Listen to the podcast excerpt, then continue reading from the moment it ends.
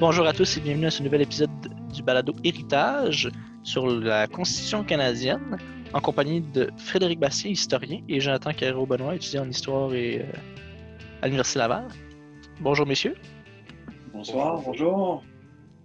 Donc là, aujourd'hui, on, on rentre dans le vif du sujet. Là, ça va être euh, le dada à Frédéric, ça va être euh, le pire cauchemar des souverainistes et le grand, la grande réalisation des fédéraux. 1982, messieurs, le rapatriement de la Constitution et la Charte des droits et libertés de pierre Elliott Trudeau. On commence ça fort. Ben, c'est le cas de le dire. Euh, D'autant plus que hein, euh, on, va quand même euh, mettre les, bases du propos. Ça va être sur deux épisodes. Hein. C'est impossible de faire ça en un épisode, mais je pense qu'on vous l'avait déjà dit lorsqu'on avait parlé de, de de l'Amérique du Nord britannique. Euh, ben écoutez, j'ai Frédéric, j'ai, on, va commencer ça en direct, hein, pas, pas, le temps de niaiser comme on dit. le Parti québécois. Hein, cette ce fameux parti hein, euh, pro-souverainiste euh, qui, qui, a vu le jour euh, euh, fin des années 60. Euh, il a monté hein, euh, pendant les années 70 et qu'est-ce qui explique cette montée brusque qui les porte au pouvoir à partir de 1976? Ben, moi, je pense que c'est beaucoup les circonstances qui expliquent la, victoire du Parti québécois. Autrement dit, euh, il y a un alignement des as qui se fait à partir de 76. D'abord, M. Trudeau, M. Bourassa déclenche les élections en disant on veut empêcher M. Trudeau de faire, euh, de rapatrier la Constitution unilatéralement, qui était une menace que M. Trudeau faisait. Et donc, euh, par conséquent, le, M. Bourassa déclenche ces élections. Et il y a beaucoup de scandales de corruption, toute la question des Jeux olympiques, il y a beaucoup d'insatisfaction envers le gouvernement. Donc ça, ça joue contre, contre les libéraux. Et une autre chose aussi qui, qui joue euh, contre les libéraux, bien, la question linguistique, il y a beaucoup d'insatisfaction avec la loi 22. Euh, le PQ a promis qu'elle allait agir dans ce domaine-là. Et aussi, et ça, je pense que c'est fondamental, il y a l'idée que euh, le, Parti québécois euh, est passé à une forme euh, d'étapisme, c'est-à-dire qu'il n'y aura, pas de, aura pas de souveraineté sans qu'on ait l'appui majoritaire de la population dans un référendum. Et ça, ça joue beaucoup pour, euh, les péquistes parce que là, l'espèce de machine à faire peur des libéraux qui étaient en marche, ben, qui a toujours été en marche finalement, mais elle a un peu euh, tourné un peu dans le vide, ces attaques, euh, cette espèce d'épouvantail indépendant euh, qu'on qu agitait contre les indépendantistes, ça a un peu tombé à plat. Voilà.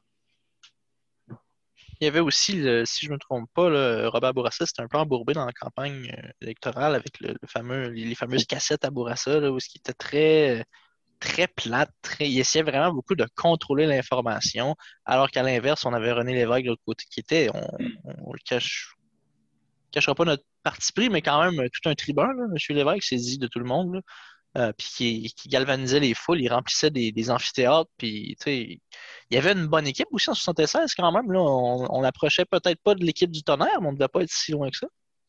Euh, on avait une très bonne équipe, ça c'est certain, mais euh, une chose qu'on a tendance à oublier, c'est que M. Lévesque été très contesté en 1976 et un peu avant aussi. Donc, euh, ça n'allait pas si bien que ça pour lui.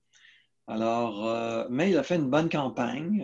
Donc, donc, on a un peu aujourd'hui l'idée que René Lévesque, voilà, avec ce qu'il a fait, tout ça, il a toujours été au-dessus de la mêlée, ou il était toujours une coche en avance sur ses adversaires. Mais il a, il a connu beaucoup d'adversité, M. Lévesque dans la période de 68 à 76. Il a été battu deux fois dans, son, dans le comté dans lequel il se présentait.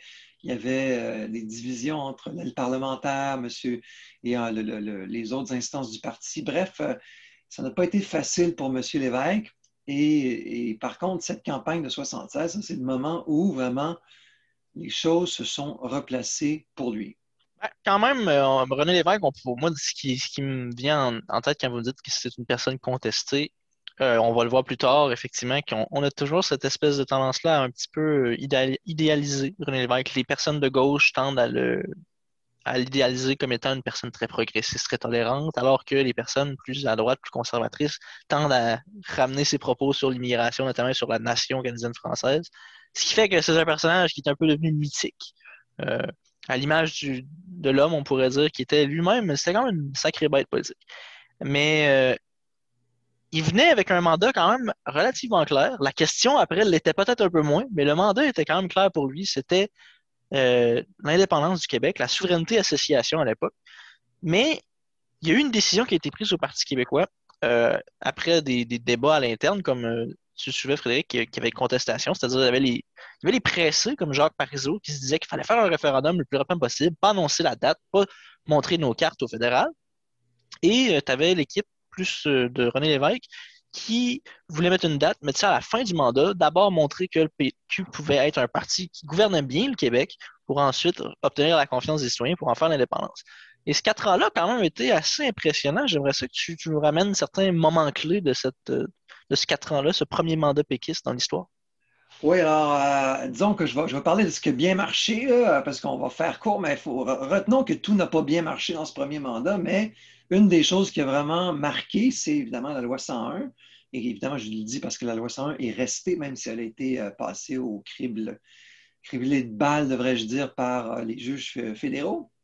Mais donc, M. Lévesque, c'était son, son, engagement de faire quelque chose, quelque chose sur la langue, amène la loi avec, évidemment, c'est Camille Lorrain qui, prépare ça pour le gouvernement et amène cette loi qui est votée à, la, à la rentrée scolaire, en août 77, donc fin de l'été 77, ce que cette loi fait, c'est qu'elle restreint l'accès à l'école anglaise au Québec à la minorité anglophone historique et elle force tous les néo-québécois, tous les immigrants à aller à l'école française. Et évidemment, elle empêche aussi les francophones de souche d'aller à l'école anglaise. Donc, euh, cette loi, elle est très importante et va avoir beaucoup, beaucoup de répercussions au niveau de la Constitution. Parce que d'abord, elle est très populaire, cette loi, parmi la majorité francophone, incluant les Québécois bilingues. Donc, euh, évidemment, elle est rejetée de toutes les façons. Il y a tout un scandale qui est fait par des opposants qui sont minoritaires. Un parallèle tout à fait flagrant à faire entre la loi 21 actuelle et la loi 101 de l'époque, un, genre de débat un peu semblable. Le PQ est accusé d'intolérance. Euh, il y avait euh, un homme d'affaires, Bronfman, j'ai oublié son prénom, lequel Bronfman c'était, parce qu'ils sont plusieurs dans cette famille euh, à être des, hommes d'affaires connus, mais je pense que c'était, est-ce que c'était Samuel Bronfman qui avait dit, qui avait comparé la loi 101 au nazisme? Enfin bref, un des Bronfman, des comparaisons tout à fait outrancières. Et bref, le, M. Lévesque, le PQ a tenu, ont tenu leur bout. Donc, mais cette loi, elle fait profondément, euh, elle a mis M. Trudeau à Ottawa en furie parce que le rêve de M. Trudeau, c'est de rendre le, Canada bilingue partout. Et pour lui, son modèle, en fait, c'est le modèle du Québec d'avant la loi 101. Donc, le Québec est bilingue, dans les faits, c'est ça. Et on va faire en sorte que toutes les provinces du Canada soient bilingues comme le Québec est bilingue. Hein. comme si ça pouvait se décréter par euh, d'en haut par le gouvernement fédéral. Est-ce que Trudeau euh, a vu ça comme une espèce de contre-attaque à la loi sur les langues officielles? Ah, Trudeau a vu ça comme une attaque fondamentale contre son projet de Canada bilingue, absolument. Et, il avait déjà vu ça avec la loi 22. Mais avec la loi 101, c'était encore pire, parce que la loi 101 avait plus de mordants. Donc, euh, c'était vraiment tout à fait inacceptable. Et donc, M. Trudeau, lui, de son côté, euh, va lancer des négociations constitutionnelles euh, de 77 à 79 où il va essayer de montrer qu'il y a des ouvertures pour euh, l'autonomie du Québec dans le Canada. Son idée est que on va, disons, montrer aux Québécois qu'il y a un avenir avec le fédéralisme. Il va être un peu plus ouvert qu'il va l'avoir été dans le passé, mais M. Trudeau est en fin de mandat et faire une histoire courte, euh, il ne va pas trouver preneur euh, euh, au sein des provinces canadiennes. Et en 79, il est battu aux élections par les conservateurs menés par Joe Clark qui vont former un gouvernement minoritaire. Alors, M. Lévesque attendait le départ, de, espérait le départ de M. Trudeau, attendait de faire le référendum, donc se lance dans les grandes manœuvres référendaires en 80. Et donc, Manque de chance pour M. Lévesque. Les conservateurs sont défaits en chambre en fin 79, si je me souviens bien. Et il y a une élection à l'hiver 80. Par une erreur de débutant en plus. Oui, voilà. Alors, ils ont perdu un vote sur le budget. Je vous passe les détails, mais bref, les libéraux n'avaient pas de chef. Les conservateurs ne pensaient pas que les libéraux oseraient renverser le gouvernement en n'ayant pas de chef. Et les libéraux le font et vont demander à M. Trudeau de redevenir leur chef. Et là, M. Trudeau revient donc au pouvoir. Et c'est la campagne référendaire qui s'amorce avec, euh, évidemment, M. Trudeau qui incarne, euh, même si ce n'est pas lui le chef officiel du camp du non, c'est Claude Ryan, le, chef du Parti libéral du Québec. C'est bel et bien M. Trudeau qui va euh, donner le ton par une série d'interventions ciblées. Il ne va pas parler beaucoup, mais il va faire trois discours durant la campagne référendaire qui vont avoir énormément d'impact, notamment et surtout le dernier qu'il va faire au Centre Paul Sauvé le 14 mai 1980, où il va promettre aux Québécois du changement euh, dans l'hypothèse où les Québécois voteraient en majorité pour le non. Le gouvernement du Canada, le gouvernement de toutes les provinces se sont déjà exprimé clairement. Si la réponse à la question référendaire est non, nous avons tous dit que ce non sera interprété comme un mandat pour changer la Constitution, pour renouveler le fédéralisme.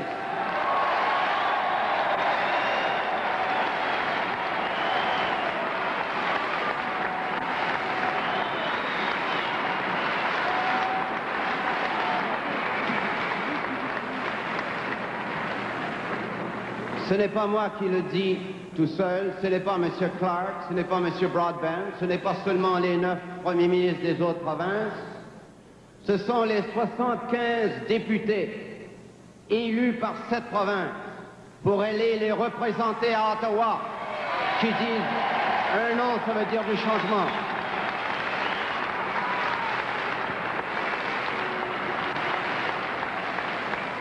Et je sais, parce que je leur en ai parlé ce matin à ces députés, je sais que je peux prendre l'engagement le plus solennel qu'à la suite d'un an, nous allons mettre en marche immédiatement le mécanisme de renouvellement de la Constitution et nous n'arrêterons pas avant que ce soit fait.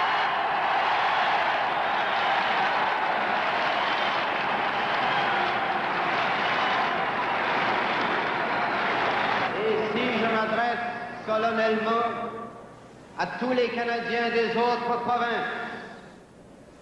Nous mettons notre tête en jeu, nous, députés québécois, parce que nous le disons aux Québécois de voter non. Et nous vous disons à vous des autres provinces que nous n'accepterons pas ensuite que ce non soit interprété par vous comme une indication que tout va bien et que tout peut rester comme c'était par avant. Nous voulons du changement, nous mettons nos sièges en jeu Alors, on l'a bien compris, Trudeau, ce qu'il promet, c'est un fédéralisme renouvelé pour les Québécois. Euh, donc, les Québécois, nécessairement, s'attendent à des réformes politiques de fond sur les, les demandes traditionnelles. Mais n'est-ce pas là un synonyme de statu quo pour la nation, au final?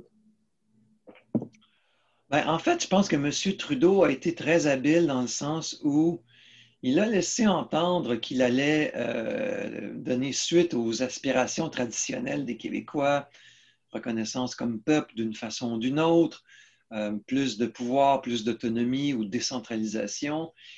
Mais il a été flou. Il a été flou dans ses affirmations qui étaient très solennelles, comme on l'a entendu. Il a été délibérément flou et il savait très bien que les gens allaient comprendre ça d'une autre façon. Et d'ailleurs, je tiens à le préciser avant que je l'oublie, le conseiller de M. Trudeau qui a écrit ce discours que nous, dont nous avons entendu un extrait, M. André Burel, a démissionné euh, euh, du cabinet de M. Trudeau suite au rapatriement de la Constitution parce qu'il s'est senti manipulé. Il a senti que M. Trudeau avait utilisé sa plume à lui pour faire croire quelque chose aux Québécois et ensuite, en réalité, leur donner le contraire de ce qu'il avait laissé entendre. Alors donc, là, ça, on parle de quelqu'un qui était conseiller de M. Trudeau. Alors, on peut comprendre a fortiori euh, que la grande majorité des Québécois, encore plus que ce conseiller, se soit senti euh, trahi ou berné. Donc, il y a clairement eu une tentative euh, réussie de manipulation euh, de M. Trudeau, puisque, voilà, il a laissé entendre une chose, et alors qu'il savait très bien que ce n'est pas vers ça qu'il allait aller. C'était très clair. Est-ce que m'horripile le plus? Ah, mais attends, il y a quelque chose, moi, qu'il faut qu'on soulève. Moi, c'est quelque chose qui m'horripile dans ce discours-là, c'est qu'il va jusqu'à utiliser sa propre nationalité québécoise pour aller chercher l'émotion des gens. Ah oui, ben...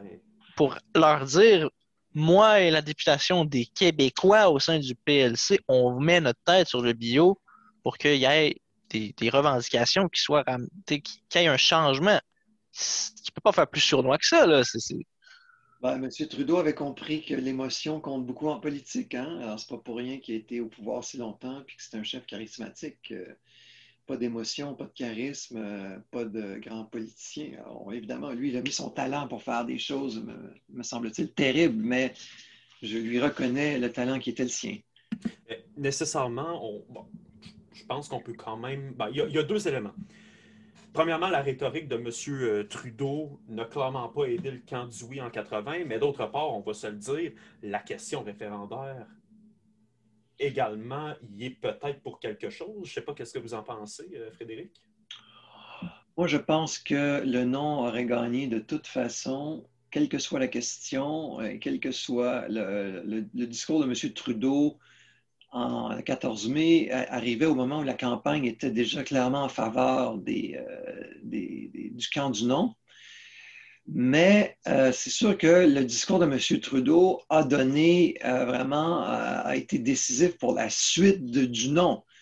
Alors, ce n'est pas tant pour le fait d'avoir remporté, oui, un peu sûrement, mais pas, pas de façon décisive, mais ça a été décisif pour ce qui est arrivé après, pour l'après-non. Qu'est-ce qu'allait être l'après-non? Alors là-dessus, je pense que. Justement, pour donner suite justement à la victoire du euh, Trudeau père retient plusieurs sujets à discussion dans le cadre de ce renouveau politique tant recherché. Euh, pouvez-vous nous faire un bref résumé de ces sujets et des impacts projetés par le premier ministre canadien? Ben, en fait, ce que M. Trudeau veut faire, euh, il, y a, deux, donc il y a deux thèmes là, ou deux questions. quand on dit rapatrier la Constitution, il faut comprendre de quoi on parle le Canada n'avait pas le pouvoir de modifier lui-même sa constitution en 1980. Donc, euh, je résume euh, en tournant quelques coins un peu ronds, mais en gros, c'est ça. Donc, il y a l'idée que nous devons nous-mêmes euh, exercer ce pouvoir de modifier la Constitution, ce qu'on appelle le pouvoir constituant. Et pour ça, ça nous prend une formule d'amendement de la Constitution, parce que c'est juste le Parlement britannique à ce moment-là qui peut modifier la Constitution. Alors, l'idée d'abord, on doit faire ça. Tout le monde est d'accord en passant. Il n'y a pas personne, ni de Québec, ni d'autres provinces, qui sont contre l'idée que de, ne pas devoir passer par euh, l'Angleterre pour modifier la Constitution. Ça, tout le monde est d'accord. la question, c'est quelle sera la formule d'amendement? Est-ce que ça va demander l'unanimité des provinces? Est-ce que ça va demander l'accord de certaines provinces et de pas d'autres? Et puis, il y a toutes sortes de, possibilités. ça, c'est un premier point.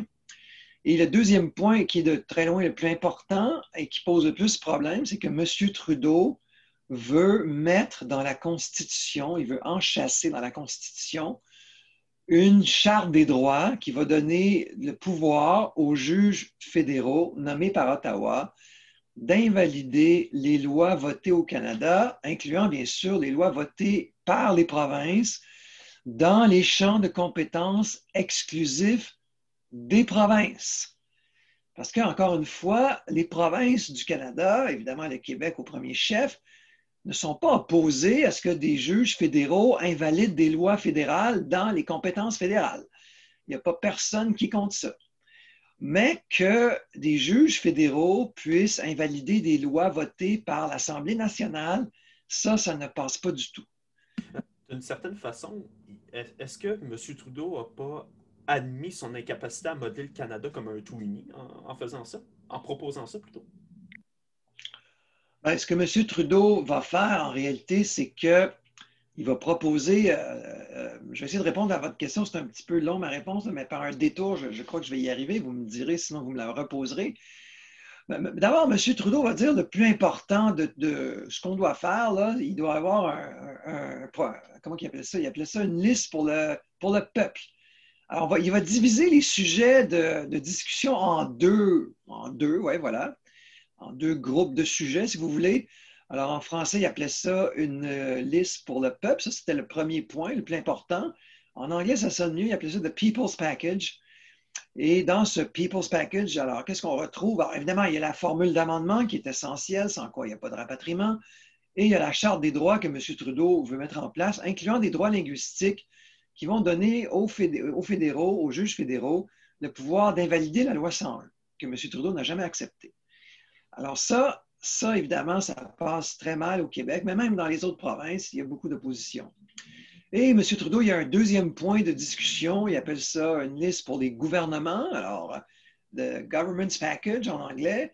Et là, il dit, ben voilà, écoutez, il y a des sujets là, qui intéressent les politiciens. on sait, on sait c'est quoi, les politiciens veulent toujours plus de pouvoir, donc les provinces veulent plus de pouvoir. Donc, s'il nous reste du temps à la fin des discussions, ben, on pourra euh, amener ça sur la table, le partage des pouvoirs, puis etc. Puis peut-être même qu'Ottawa pourrait gagner des pouvoirs. Hein. Ça pourrait être ça aussi le résultat de cette discussion.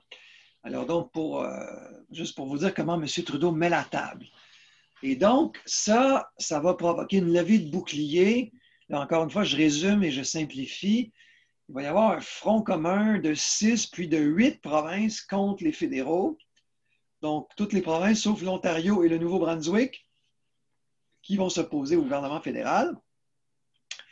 Et là, en octobre 80, M. Trudeau va dire ben, puisque je n'ai pas l'accord de, des provinces ou d'une majorité de provinces, tant pis, je vais procéder unilatéralement, c'est-à-dire que je vais aller à Londres pour demander aux Anglais de modifier la Constitution une dernière fois, suivant mes modalités, mes conditions, mes desiderata, et vous, les provinces, vous serez ignorés. Donc là, M. Trudeau, ce qu'il fait à ce moment-là, c'est peut-être là que je vais répondre à votre question, c'est que c'est un aveu d'impuissance de sa part. Il n'est pas capable de modifier lui-même la Constitution avec les provinces et il se tourne vers des étrangers pour faire ce que lui-même n'est pas capable de faire au Canada. Alors, euh, c'est un aveu d'échec et il compte essayer, il compte sur la complicité des Britanniques pour contourner l'obstacle auquel il fait face au Canada. Et c'est là qu'à ce moment-là, euh, dans votre livre, La bataille de Londres, on commence à voir le jeu de coulisses qui, se déroule, la délégation du Québec qui est envoyée, euh, les jeux de séduction entre diplomates, les parlementaires de l'opposition britannique et tout ça. Là, on entre vraiment dans, on dirait presque, c'est presque tellement, on lit ça puis on a l'impression de voir une, tragédie grecque, où ce que on sait où ce que ça s'en va, mais on peut rien faire, on peut juste se dire non, on voit tous les, combattants, on voit tous les, acteurs autour de ça. Puis... Et c'est impressionnant de voir à quel point, en fait, toutes les provinces, il n'y avait pas juste le Québec, on a un peu cette mentalité-là, on dirait qu'il y avait juste le Québec qui s'opposait à ça, mais presque toutes les provinces avaient leurs délégués et communiquaient entre elles pour essayer d'empêcher Trudeau de faire ce rapatriement unilatéral. C'était, euh, c'était vu comme une injure, comme une trahison par rapport au, pacte de, 1867, de ce que j'ai pu comprendre dans le livre. Oui, c'est ça. Alors, euh, il y a toute une bataille qui se fait entre huit provinces et le, fédéral.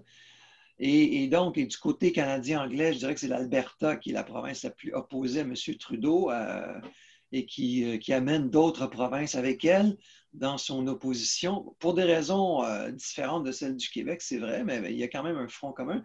Et, et, cette bataille se transporte à Londres, puisque ultimement, ce sont les députés britanniques et les lords britanniques qui vont devoir voter pour modifier la Constitution et doter le Canada d'une charte des droits et d'une formule d'amendement. Alors, donc, tant les fédéraux que les provinces opposées à M. Trudeau vont faire du lobby à Londres pour essayer de convaincre le plus grand nombre de députés euh, des différents partis britanniques, à présent à la Chambre des communes euh, britanniques à l'époque, pour les convaincre d'appuyer soit les provinces euh, opposées à M. Trudeau, soit les fédéraux euh, appuyés par l'Ontario et le Nouveau-Brunswick. Et bref, euh, il y a tout un chassé-croisé, euh, toutes sortes de, toutes sortes d'aventures, de, rebondissements. Trudeau n'a pas, pas, juste des amis à Londres non plus. Trudeau a des opposants. Ben, Trudeau a beaucoup d'ennemis, en fait, à Londres, et, il n'y a pas beaucoup de... et, un phénomène intéressant, c'est qu'il n'y a, pas beaucoup de il n'y a pas beaucoup d'affinité avec euh, Margaret Thatcher au niveau politique, qui le considère comme une espèce de éminent représentant de la gauche caviar. Là, elle va dire que, parlant de la Constitution, elle va dire voilà, il est névrosé et paranoïaque. Hein, ce sont les mots de Mme Thatcher, pas les miens. Et, donc, je le dis parce qu'on pourrait penser c'est encore Bastien qui parle, mais non, non, ça c'est dans les archives euh, euh, noir sur blanc. Mais en tout cas, Mme Thatcher, par contre, se dit, voilà, moi je suis l'allié du Canada, la Grande-Bretagne, c'est l'allié du Canada dans l'OTAN. Elle, elle, résonne beaucoup en, disons, dans, elle est dans la, dynamique de la guerre froide. Elle dit que le Canada a une présence militaire en Europe, le Canada est un partenaire de l'OTAN.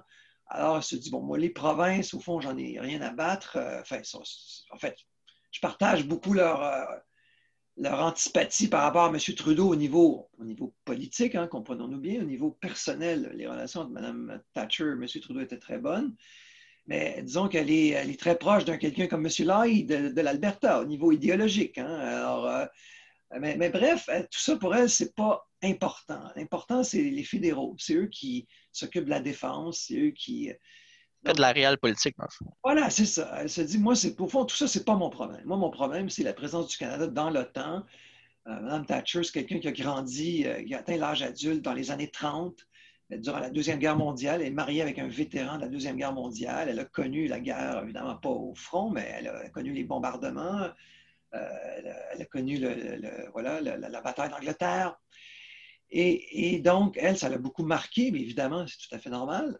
Et donc, euh, c'est dans ce prisme-là qu'elle résonne. Et donc, et les Canadiens, évidemment, se sont battus avec la Grande-Bretagne durant les deux guerres mondiales. Et Mme Thatcher est absolument, évidemment, très, très, euh, euh, disons, c'est très présent à son esprit. Alors, elle se dit, ben voilà, moi, je m'en fous au fond des provinces. En gros, c'est ce qu'elle va dire. Je vais appuyer le fédéral, même si Trudeau, je ne le trouve pas très, très brillant. Pardon, justement, parlant du fédéral, juste avant de, se pencher sur la question euh, de, la Chambre euh, britannique, au niveau fédéral, quand on dit que bon, des, gens comme euh, Thatcher appuyaient les fédéraux, on parle bien du parti au pouvoir et non pas de l'opposition. J'imagine bien qu'aux communes à Ottawa, il y avait de l'opposition à M. Trudeau. Ça ne devait pas être tout blanc. Là. Absolument, mais quand je dis les fédéraux, on se comprend, je parle des, de ceux qui sont dans l'appareil fédéral, donc à partir des, ministres, euh, les ministres, les fonctionnaires, l'ambassade euh, du Canada euh, à Londres, par exemple, pour moi, ça, c'est les fédéraux. Le gouvernement, toutes les institutions du gouvernement fédéral, ce sont les fédéraux. Hein. C'est un terme qui s'emploie couramment au Canada anglais en passant, on dit the feds, donc on dit les fédéraux. Euh, voilà. Alors, euh, les fédéraux, leurs institutions, euh, ceux qui représentent l'État fédéral, qui travaillent pour l'État fédéral. Donc, en fait, j'exclus l'opposition parce qu'ils ne sont pas dans l'appareil d'État. bref, oui, c'est de ça dont je parle. exactement. Mais là, on parle de l'opposition à la Chambre des communes. Moi, ce qui me rend le plus curieux, c'est l'opposition à ce moment-là, parce que Margaret Thatcher, pour ceux qui ne savent pas, est une conservatrice des Tories au UK. Mais l'opposition, donc, se retrouve à être soit le, Parti libéral, qui avait déjà commencé sa dégringolade, ou le Labour Party, c'est-à-dire le Parti travailliste. Euh, le Parti travailliste, plus particulièrement, est généralement, on s'entend, assez proche de la vision trudeauiste. Euh, donc, politiquement, est-ce que c'était des alliés de, Pierre et le Trudeau dans ce rapatriement unilatéral-là, ou est-ce qu'ils ont euh, essayé de se placer en opposition à Margaret Thatcher quand même? Ben, ce qu'il faut comprendre, c'est que les euh, dirigeants, euh, disons, au niveau de la, des ministres de Mme Thatcher, la plupart vont appuyer Mme Thatcher, qui à ce moment-là, il faut le dire, très impopulaire. Dans, la, dans les, disons, les ténors du Parti travailliste, on va également appuyer M. Trudeau, mais un peu pour des raisons de réel politique, non pas par conviction profonde, parce que la conviction profonde de tous ces gens-là, et au premier chef de Mme Thatcher, c'est que euh, on va, euh, d'abord, il y a beaucoup d'opposition provinciale, donc ça, c'est un peu, un peu embêtant quand même. Ça va créer des problèmes en Grande-Bretagne. Surtout que euh, pour le gouvernement britannique, pour l'opposition, pour les conservateurs, pour les travaillistes, pour à peu près tout le monde en Grande-Bretagne, leur doctrine constitutionnelle, c'est que le Parlement est souverain. C'est-à-dire qu'il n'y a aucune autorité en dehors du Parlement de Westminster qui peut défaire ou invalider les lois du Parlement de Westminster. Et donc, le projet de M. Trudeau, ça revient à faire en sorte que le Parlement ne sera plus souverain au Canada. Ça va être des juges en partie qui vont pouvoir invalider des lois votées par le Parlement fédéral et également par les parlements provinciaux. Et ça, c'est exactement le contraire de, ce que tous, les, Britanniques pensent à l'époque, dans leur immense majorité, que ce soit des travaillistes ou des conservateurs. Et ça, évidemment, il y a une question de philosophie politique très, très importante ici. Et les provinces opposées à M. Trudeau vont bien, bien évidemment euh, jouer sur ce registre-là en disant, ben, vous, avez, il y, avait eu justement un débat là-dessus peu de temps avant où les, euh, Britanniques avaient rejeté que la, Cour européenne de justice ait euh, le droit, justement, le pouvoir d'invalider des lois britanniques. Et donc, euh, les provinces opposées à M. Trudeau vont dire ben, écoutez, là, est-ce que vous aimeriez ça qu'on vous impose une Cour qui va invalider vos lois? Ben non, ben nous non plus, on n'aime pas ça, puis on ne veut pas ça, puis voilà. Alors, ça, c'est une première chose qui, joue pour les provinces opposées à M. Trudeau. Et la deuxième chose, c'est que même si Mme Thatcher, malgré son opposition philosophique à M. Trudeau, euh, elle, décide de l'appuyer quand même, elle ne contrôle pas bien son parti. Il y a beaucoup de députés conservateurs qui mènent la charge contre le projet de M. Trudeau au dépens et malgré le fait que Mme Thatcher dise qu'il faut appuyer M. Trudeau. Alors, il y a un peu comme euh, le débat, euh, au fond, euh, Mme Thatcher va perdre le, contrôle de ce débat-là. C'est ça qui va arriver, en fait. Et c'est les provinces opposées à M. Trudeau qui vont faire du lobby et qui vont convaincre beaucoup, beaucoup de députés de ne pas voter avec M. Trudeau. Et là, Mme Thatcher va commencer à dire M. Trudeau, écoutez, moi, je veux bien vous aider, vous savez, mais là, il se passe qu'il y a de plus en plus de gens qui s'opposent à vous. Alors, ça va être, ça va être difficile. Juste comme ça, je vous lance la question. Au, niveau de la couronne, qu'est-ce qui se dit à ce moment-là? Ben, je pense que la reine aimerait bien que, euh, aimerait bien que M. Trudeau soit content, mais la reine n'a pas énormément d'influence. Elle en a un peu, euh, parfois, indirectement, euh, mais il se passe aussi que, bon, c'est pas que la reine et Mme Thatcher se, se, chicanent sur la Constitution canadienne, là, mais les relations ne sont pas très bonnes entre Mme Thatcher et la reine. Là. Alors, euh, bref, mais il y, a, parmi l'appui des fédéraux, oui, on peut dire que la reine va essayer un peu d'exercer une influence, mais c'est une influence qui est euh, très limitée, on va dire. de toute façon, le moindrement qu'elle qu'elle sortait du cadre, c'est parce qu'au Royaume-Uni aussi, c'est le problème, c'est que ben, le problème, c'est le système est fait que la royauté euh, ne peut pas faire grand-chose sans que ce soit de l'ingérence ou ça devient, euh, ça devient très euh, touché en bon, en bon français. Mais là, à ce moment-là, on voit qu'il y a beaucoup d'opposants. Changement de stratégie pour M. Trudeau, alors à ce moment-là, le rapatriement unilatéral devient un peu impossible. Ça devient un, cul-de-sac. Est-ce que c'est un deuxième aveu d'échec à ce moment-là? Il doit revenir aux provinces en faisant Ah, ben finalement, je suis obligé de vous demander votre avis pareil. Ben, euh, ce qui va arriver, c'est que les Britanniques voulaient que le gouvernement, il y avait des, démarches judiciaires qui avaient été lancées pour euh, voir si la démarche de M. Trudeau était légale ou constitutionnelle. Donc, euh, des démarches en cours qui sont lancées par trois provinces, le Manitoba, Terre-Neuve et le Québec. Et là, on va judiciariser euh, ce débat-là. Autrement dit, on va demander aux tribunaux de trancher une question qui est éminemment politique. Alors là-dessus, M. Trudeau va dire, c'est pas aux tribunaux de trancher ce débat-là, mais là-dessus, je dois lui donner raison, exceptionnellement. Vous me pardonnerez, j'espère. Mais bon, à l'époque, les provinces opposées à M. Trudeau se disaient ça va quand même nuire au gouvernement fédéral. Alors, bon, il n'y avait pas 50 moyens non plus à leur disposition. Et là, les Britanniques vont dire c'est un peu embêtant tout ça parce que, voyez-vous, euh, s'il fallait qu'on vote votre projet, M. Trudeau, vous étant M. Trudeau, et qu'après ça, les tribunaux canadiens déclaraient que c'était inconstitutionnel, ce serait quand même assez. Euh, ça, ça, paraîtrait assez mal. Assez ah, mauvaise posture, hein, quand même. Margaret Thatcher l'aurait mauvaise. Oui, c'est ça. Et là, Thatcher va dire écoutez, euh, il faudrait que vous alliez à la Cour suprême, puis là, vous pourriez demander l'avis de la Cour suprême, et là, on serait fixé. Et moi, elle dit ça serait beaucoup plus facile euh, d'attendre l'avis de la Cour suprême. Euh, parce qu'il y en a qui disent que c'est illégal, tandis que s'il y a ce doute de la légalité qui plane au-dessus de votre projet, l'opposition au projet en Grande-Bretagne va être décuplée. Alors voilà. Donc, euh, donc M. Trudeau, de... et là, il va se passer, en fait, euh, il va se passer deux choses très, très intéressantes. Premièrement, il y a deux juges de la Cour suprême du Canada qui vont parler aux fédéraux et aux Britanniques durant tout ce processus du rapatriement de la Constitution. Alors, euh, et ça, c'est très important parce que le, il y a d'abord un juge en octobre 1980, le juge Bud St, qui va parler, j'ai vu ça dans des documents euh, britanniques d'archives, hein, c'est pas moi qui invente ça, c'est dans les archives que j'ai trouvé ça, qui va dire, euh, au moment où les fédéraux présentent leur projet de loi pour euh, modifier la Constitution, il va dire, écoutez, il y a des problèmes euh, liés à votre projet pour X raisons.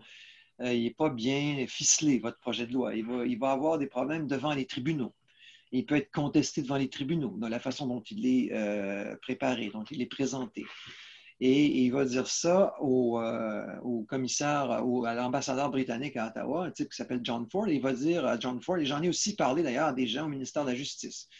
Donc, on sait déjà qu'il y a des juges de la Cour suprême, euh, en l'occurrence Badesté, qui parlent aux fédéraux, alors qu'il est très probable que la cause se ramasse devant les tribunaux et qui parlent aux Britanniques et qui donnent des conseils aux, euh, fédéraux. Alors là, c'est un premier élément extrêmement troublant que j'ai trouvé.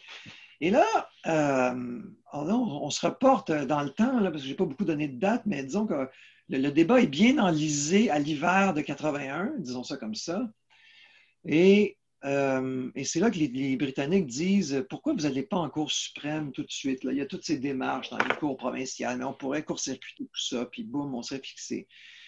Et là, M. Trudeau dit Ah, ça va faire traîner les choses en longueur, et puis euh, ça va nuire, et puis on va perdre le momentum. Enfin, il ne dit pas ça comme ça, mais M. Trudeau craignait beaucoup de perdre le momentum, surtout qu'il avait déjà commencé à le perdre à ce moment-là. Et là, le juge en chef de la Cour suprême, Boralaskin, va dire à l'ambassadeur britannique à Ottawa, il va dire, écoutez, si jamais, euh, si jamais ça va de. Nous, on est appelé à trancher euh, cette question-là, ça va aller assez vite. Ce n'est pas une question qui va nous demander des années à régler. Ça va aller assez vite. Donc, euh, il y a cette confidence absolument fondamentale, parce que là, ça, évidemment, ça influence le jeu politique, puisqu'il y avait une crainte exprimée disant de M. Trudeau à tout le moins, disant voilà, ça va, euh, ça va retarder tout ça, ben, le juge en chef dit ben non, écoutez, ça va pas, ça va aller vite, voilà. Donc, euh, une, euh, comment dirais-je, une indiscrétion tout à fait, tout à fait condamnable. Hein. Un juge n'a pas à se mettre à spéculer sur le temps que sa cour prendrait à entendre une cause si elle est portée devant elle. C'est c'est totalement, euh, totalement inacceptable. Hein. C'est une, violation du principe sacro-saint de séparation des pouvoirs. Le politique n'essaie pas d'influencer le, judiciaire. Le judiciaire, évidemment, ne, se mêle pas de politique. Et donc, euh, les, donc, les Britanniques vont dire, ben oui, voilà, écoutez, euh, le juge en chef a dit que ça allait aller assez vite. Il n'y a pas vraiment de raison de s'énerver, de, de, de, regimber, quoi, de ne pas y aller. Quoi. Alors, et là, donc, euh, pour faire une histoire courte, M. Trudeau finit par euh, dire OK, on va aller demander à la Cour suprême ce qu'ils en pensent. Ah, évidemment, nous, on va vous inviter, auditeurs, à, lire La bataille de Londres. Hein. Je pense que pour le coup, euh, c'est l'ouvrage de référence sur la question. Et, là, je me, permets la, je me permets la question suivante, M. Bastien, qui, peut être quelque peu personnelle. Pouvez-vous nous exprimer ce qui s'est passé sur votre personne, euh, sur votre vie privée suite à la sortie de votre livre? Oui, bien écoutez, je vais juste revenir sur. Euh, votre question est très intéressante parce que c'est vraiment les révélations sur la Cour suprême qui ont fait le plus de, bruit, là, mais il y en avait d'autres. comme celle dont je vous disais, dont je vous parlais avec Mme Thatcher, qui pensait que M. Trudeau était névrosé et paranoïaque. Mais, mais elles sont un peu passées, euh, elles ont été un peu éclipsées par l'ampleur de mes. On ça a dû faire sourire Brian Mulroney quelque part, par contre. Oui, oui, sûrement, sûrement. Mais bref, je, vais juste finir, si vous me permettez, Jonathan, là, sur l'affaire des juges. Donc, le, il va se passer une autre chose euh, plus tard, c'est que rendu au mois de juillet 1981, euh, le juge en chef de la Cour suprême, Boral Askin, est à Londres. Et là, il va parler à, en tout cas, il va parler notamment au euh, greffier du conseil privé, Michael Pitfield, qui est un proche de M. Trudeau. il va lui dire, bon, écoutez, le je dois rentrer à Ottawa, vous savez ce que ça veut dire. Euh, enfin, bref, il va y avoir des conversations un peu, euh, disons, qui n'auraient peut-être pas dû avoir lieu avec Michael Pitfield, le greffier du conseil privé. Il va surtout y avoir une conversation entre, euh, entre le, juge en chef, M. Boralaskin, et le procureur général de Grande-Bretagne, si je me souviens bien de son titre, un ministre dans le gouvernement Thatcher, et il va dire, M. Boralaskin va dire, écoutez, il va dire ça au procureur général britannique, la Cour suprême est très divisée sur la question du rapatriement. Les juges ne sont pas d'accord entre eux et par conséquent, le jugement sur euh, la cause, ce qu'on avait appelé le renvoi sur le rapatriement, donc ce jugement-là, cette décision-là va intervenir, euh, va être rendue beaucoup plus tard que j'aurais pu le penser. Donc, je ne sais pas quand, mais ça va prendre du temps et la Cour est divisée. Et donc, euh, et ça ne sera pas un jugement, euh, disons, euh, si un jugement favorable à M. Trudeau, ça va être un jugement divisé.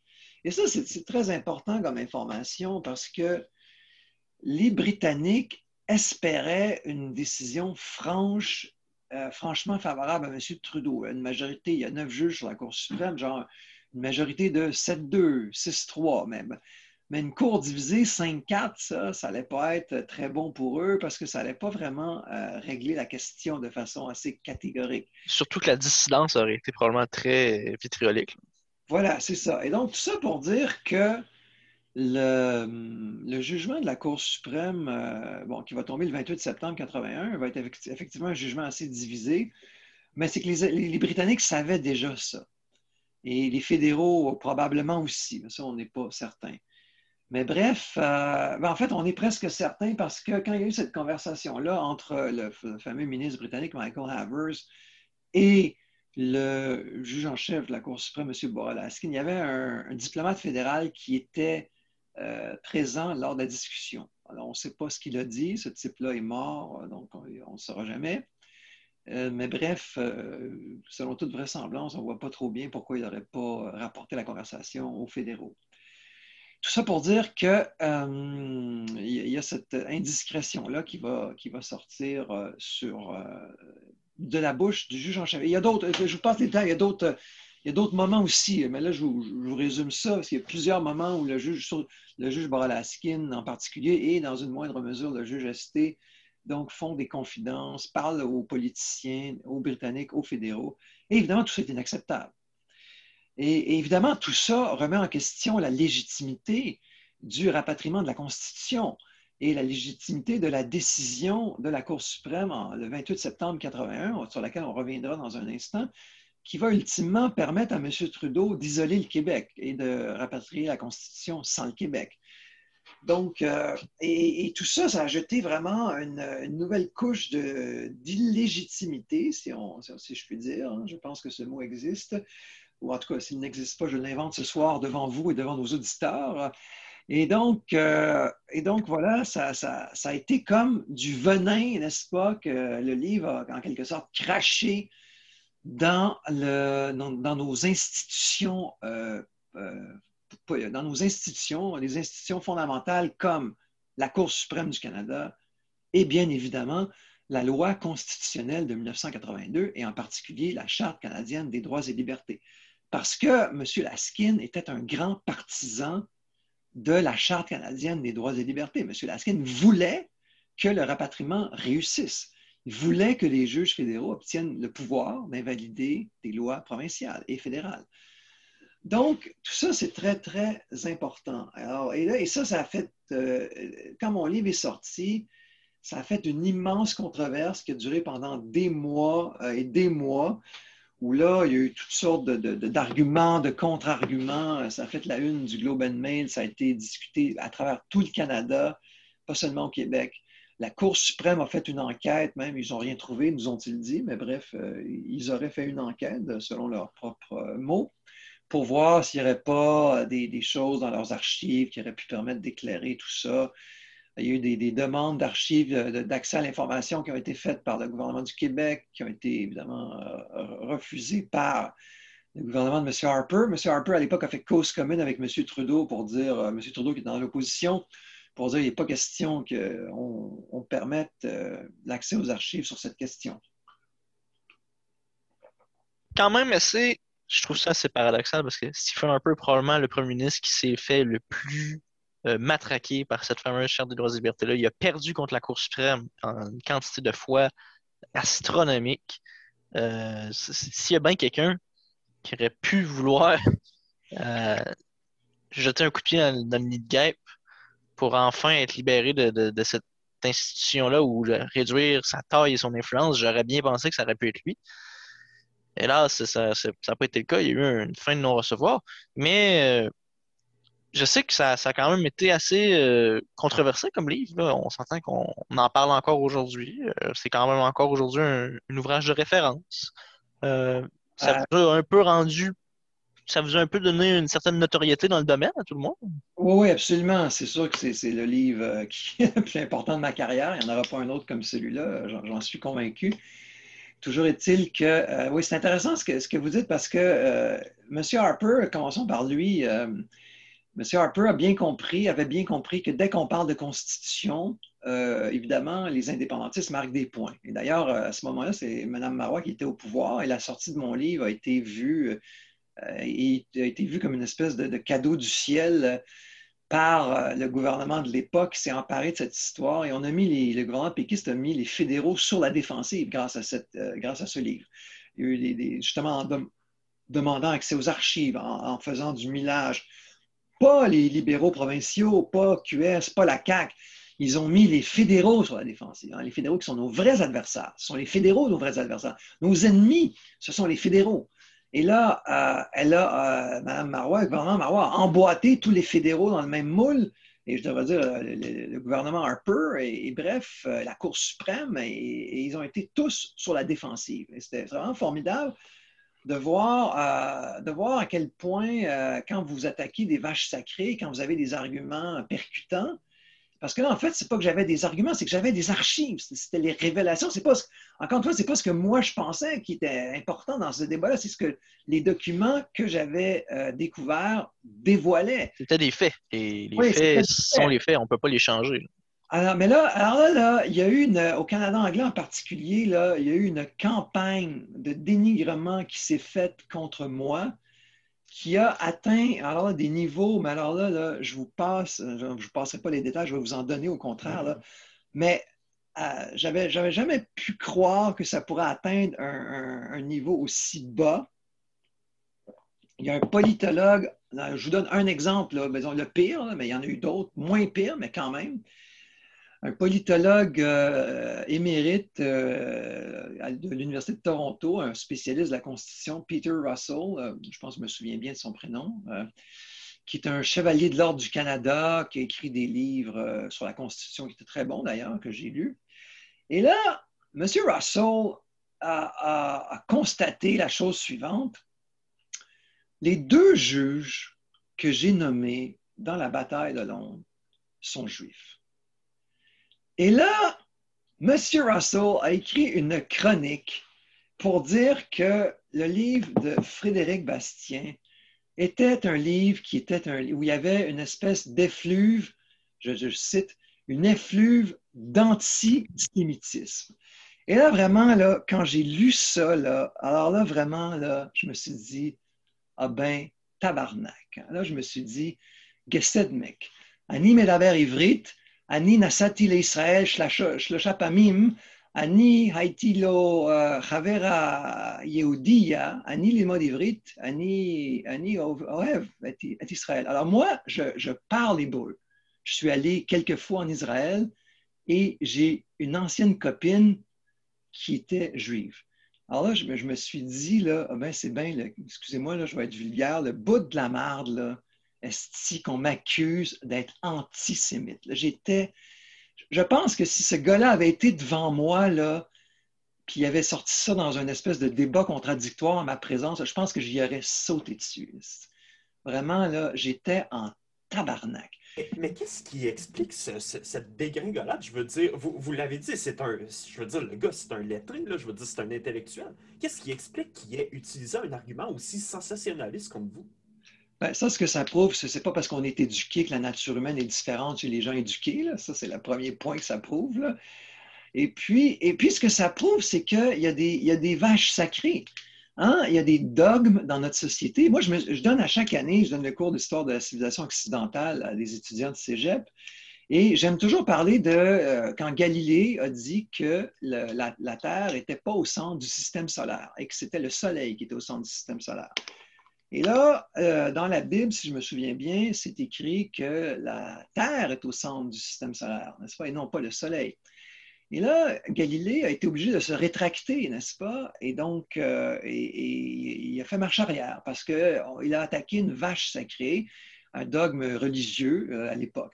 Et là, évidemment, la réaction des étudiants, c'est de dire, euh, ben oui, voyons, ils sont- nos ancêtres étaient-ils pas à ce point euh, obscurantistes, ombrageux, étroits d'esprit, euh, etc., etc., intolérants, et, et puis euh, mettez toute la liste que vous voulez. Mais moi, quand je vois une réaction comme celle-là, alors je dis, nous, nous, à notre époque, on a nos propres dogmes. Et là, on a nos propres vaches sacrées.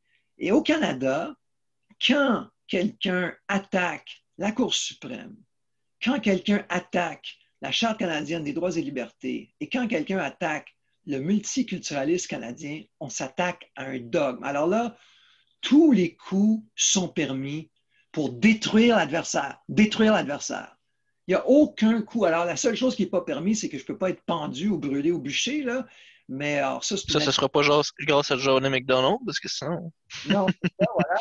Alors, bref, à, à part de ça, là, vous pouvez détruire la réputation de quelqu'un, vous pouvez lui faire perdre son travail. Euh, il va peut-être euh, être totalement tombé dans un ostracisme social. euh, il va peut-être tomber en dépression. Et après ça, je me suis renseigné pour le traîner en, justice parce que c'est de la diffamation. Et là, ben là, des amis avocats qui m'ont dit écoute, il faudrait que tu prouves que tu es tombé en dépression, puis que, ça- ça- en tout cas, ça aurait été un long, euh, disons, un long processus. Ça s'est limité à une lettre, euh, pas une lettre, mais un courriel plutôt où je lui ai dit ma façon de penser. Mais ça, c'est un autre sujet complètement, mais j'en reviens jamais à quel point. euh, puis moi, je suis quelqu'un qui, qui est presque un, un, de la liberté d'expression. Mais de dire des mensonges qui atteignent la réputation comme ça, puis qu'on doive avoir des preuves comme ça, que, je veux dire, mentir comme ça, salir le nom de quelqu'un en soi devrait déjà être puni- puni- punissable, selon moi, là, dans, dans une certaine mais- mesure. Quand c'est- aussi malfaisant, Mais c'est punissable, mais sauf que, tu sais, il faut que tu sois d'abord capable de payer un avocat. Il faut que tu aies. tu sais, c'est- c'est- oui, c'est punissable, mais il faut être drôlement. Il faut être capable, il faut avoir les moyens, il faut avoir le temps. Alors, euh, donc, euh, oui, ça peut se faire, mais disons que ça ne se fait pas facilement. là. Mais, mais bref, alors, en tout cas, moi, quand j'ai. euh, quand j'ai vu ça, là, j'étais vraiment. euh, je me suis dit vraiment, n'importe quoi va être dit. euh. T'en mais- as perdu ton latin. ah non, non, je- non, j'en suis pas revenu. Je vais me souvenir de ça toute ma vie. là.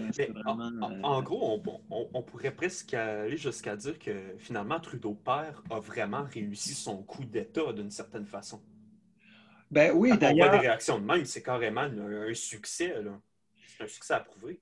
Oui, absolument. Mais d'ailleurs, euh, l'ambassadeur britannique, dans une de ses dépêches, euh, évidemment secrètes, hein, tout ça, c'était des propos qui étaient tenus en privé, en secret, disait au gouvernement britannique Monsieur Trudeau euh, s'est livré à un coup d'État, se livre à un coup d'État. Et l'expression était noir sur blanc, l'expression coup d'État.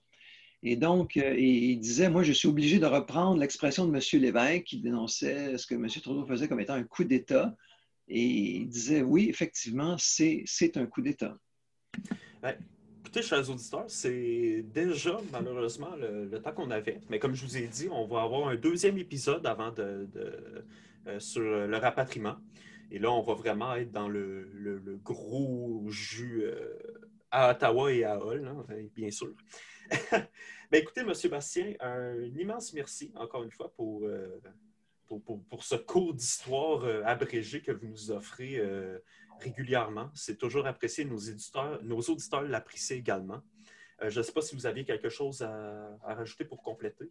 Non, non, ben c'est ça. On reprendra avec la, fameuse décision de la Cour suprême que je n'ai pas expliquée. Là, après avoir... On va pouvoir cuisiner le fédéral. Voilà, c'est ça. Après avoir expliqué les, magouilles des juges, euh, les magouilles des juges, euh, on pourra expliquer, on pourra expliquer quelle a été la décision euh, qu'a prise, euh, pris la Cour suprême à ce moment-là?